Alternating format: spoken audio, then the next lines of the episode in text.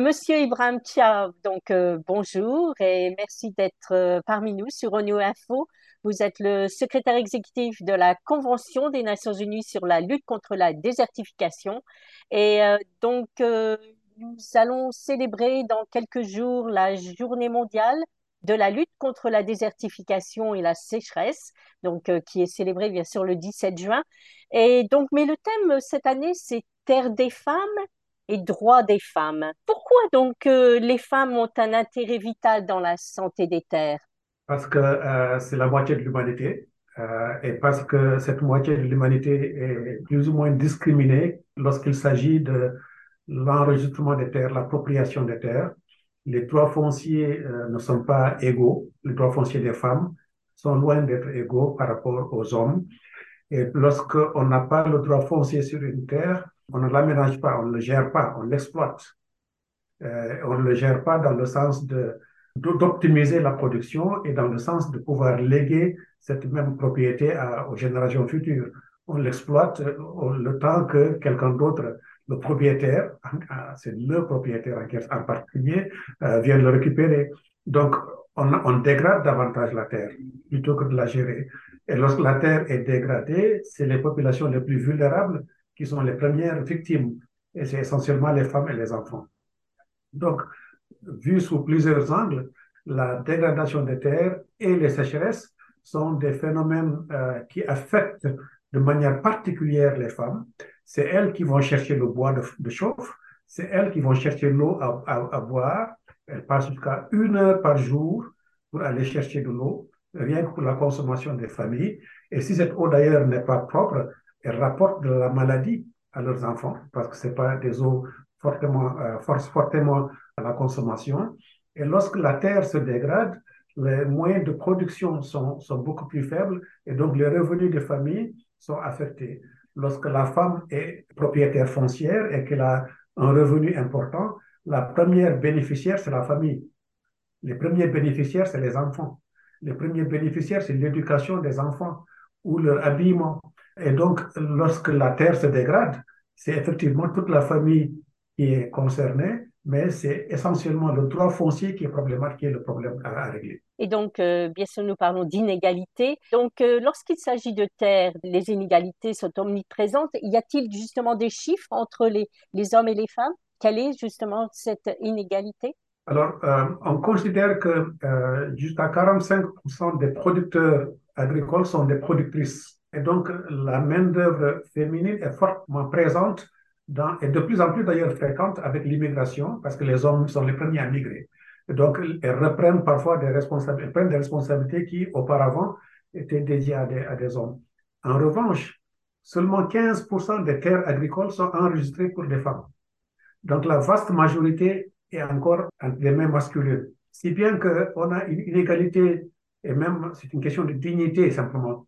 Euh, pour dire que vous exploitez cette terre, mais elle appartient à quelqu'un d'autre et on peut vous dessaisir, déposséder de cette terre à tout moment. L'autre phénomène que nous avons remarqué à travers le monde, c'est que dans plus de 100 pays dans le monde, les femmes sont dépossédées de terres lorsqu'elles perdent leur mari. Non seulement elles ont perdu l'âme chère, mais elles ont perdu aussi la seule source de production qui était à leur disposition. Et souvent, c'est les enfants aussi qui perdent cette terre parce que les enfants suivent leur maman le plus souvent quand ils sont jeunes. Et donc, nous faisons face à des phénomènes qui sont loin d'être des épiphénomènes, c'est des phénomènes très profonds, pas forcément des lois nationales qui le réglementent, mais les coutumes, les mœurs et les traditions font que euh, nous faisons face à des inégalités qu'il faut corriger maintenant. Aujourd'hui, nous savons que les discussions, toutes les discussions à travers le monde sur l'égalité homme-femme ont beaucoup plus accès aux élections, puis aux positions, puis euh, au recrutement euh, des personnels, qui sont tous des choses euh, extrêmement importantes. Mais jusqu'au moment où on n'aura pas réglé le problème de l'accès aux terres, c'est-à-dire l'accès au capital naturel, c'est-à-dire l'accès aux seuls biens dont possèdent ces communautés, nous n'aurons peut-être pas réglé le problème, en tout cas des femmes, des personnalités, des femmes rurales, du développement rural. Et donc, nous savons qu'il y a des lois aujourd'hui qui sont de plus en plus clairement adoptées pour rééquilibrer entre les hommes et les femmes. Et nous lançons un appel particulier pour que ces questions foncières soient également incluses dans ces discussions au niveau national comme au niveau international. Et justement, avez-vous des exemples de l'impact des femmes lorsqu'elles sont pas discriminées pour l'accès aux, terres? Y a-t-il des, exemples concrets? Beaucoup d'exemples à, travers le monde, que ce soit en Jordanie, c'est particulièrement d'ailleurs vrai pour les femmes qui font du pastoralisme, parce que ce n'est pas seulement les activités agricoles, c'est le cas aussi au Népal.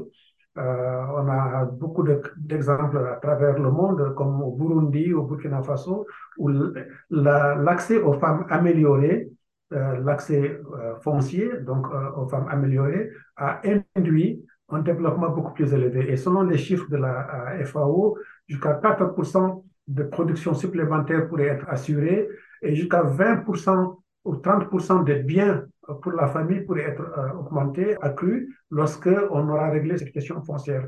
Vous savez, l'accès des femmes aux terres n'est pas seulement une question de droit. Non seulement c'est juste de le faire, mais c'est même une question de développement. On n'aura pas atteint les objectifs de développement durable tant que la moitié de l'humanité n'a pas accès à cette source essentielle de production. C'est la terre qui nous nourrit, c'est la terre qui nous vêtit, c'est la terre qui nous fournit l'eau que nous buvons et une partie de l'air que, que, nous respirons. Et si nous ne faisons pas attention, nous verrons un niveau de dégradation des terres beaucoup plus élevé lorsqu'on n'aura pas résolu ce problème foncier. Et si nous ne faisons pas attention aussi, c'est que les investissements qui sont nécessaires pour la restauration des terres, c'est-à-dire pour réparer les terres dégradées et les ramener à la production, que ces investissements ne, seront vains tant qu'on n'aura pas réglé cette question foncière. Donc, nous, nous, voyons là une opportunité énorme pour le monde de rétablir la justice tout en assurant le développement durable. Et donc, euh, pour vous, le, le, rôle des femmes donc, permet de mieux lutter contre la désertification et la sécheresse, n'est-ce pas? Lorsque la sécheresse survit, euh, qu'est-ce qui se passe? On a une production agricole qui est défaillante, on a euh, un pastoralisme qui est affecté, des animaux qui meurent, on a la production agricole et on a l'économie nationale qui est complètement affectée. Toutes les années de sécheresse, on considère avec des, années de perte économique, de euh, revenus économiques beaucoup plus bas. Pourquoi? Parce que le secteur primaire, qui est le, principal facteur pourvoyeur d'économie et d'emploi, est affecté. Et qui sont les personnes les plus vulnérables? C'est les femmes et les enfants. Parce qu'elles euh, sont plus faibles, parce qu'elles n'ont pas accès à la terre. Et parce que les parcelles dont elles disposent, si elles disposent de parcelles, sont beaucoup plus petites et parce que ces parcelles, si elles, existent, elles sont de moindre qualité. Et donc, la productivité est beaucoup plus basse. Et donc, la vulnérabilité est beaucoup plus élevée pour ces populations-là. Donc, oui, renforcer le pouvoir des femmes, c'est lutter contre la désertification, c'est réduire les risques liés à la sécheresse, mais c'est aussi assurer le développement durable d'une manière générale. Donc, euh, je pense que demain, vous avez une, réunion de haut niveau. Donc, euh, qu'attendez-vous de cette réunion et auriez-vous justement un message en prélude à cette réunion? Oui, alors, la journée mondiale sur la désertification et la sécheresse est célébrée le 17 juin de chaque année. Cette année, c'est un samedi, donc nous allons la célébrer euh, le 16 juin ici à New York. Généralement, chaque année, nous choisissons un pays hôte pour les célébrations au niveau global. Chaque pays, bien sûr, célèbre euh, au niveau national.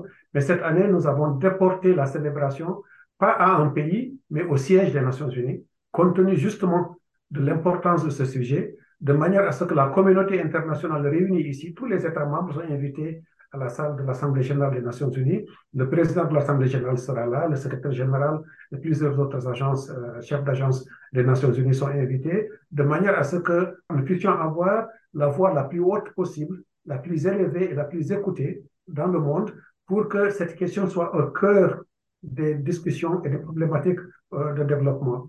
Encore une fois, ce n'est pas un sujet uniquement lié à la lutte contre la désertification ou à la sécheresse. Nous faisons face ici à une situation où les inégalités affectent le, le bien-être humain, affectent le droit d'une bonne partie de l'humanité et avant tout, c'est une question de dignité.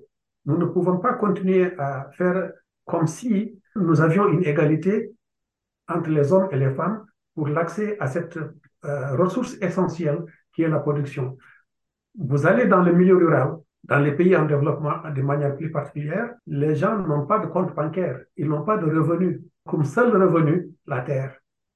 Et si cette terre se dégrade, si cette terre est euh, à la merci d'une décision quelconque de quelqu'un pour dire je vous dépossède du jour au lendemain, nous faisons face à une situation extrêmement grave qui ne nous permettrait pas d'arriver à nos ambitions d'équilibre au niveau mondial, de lutte contre la dégradation des terres, de lutte contre les changements climatiques et de protection de la planète, comme nous n'arriverons pas au bien-être humain auquel nous aspirons tous. Et notre slogan, ne laissez personne pour compte, deviendrait vide à moins que nous arrivions à résoudre cette problématique. Monsieur Ibrahim Tchao, merci beaucoup pour cette interview. Merci beaucoup, madame.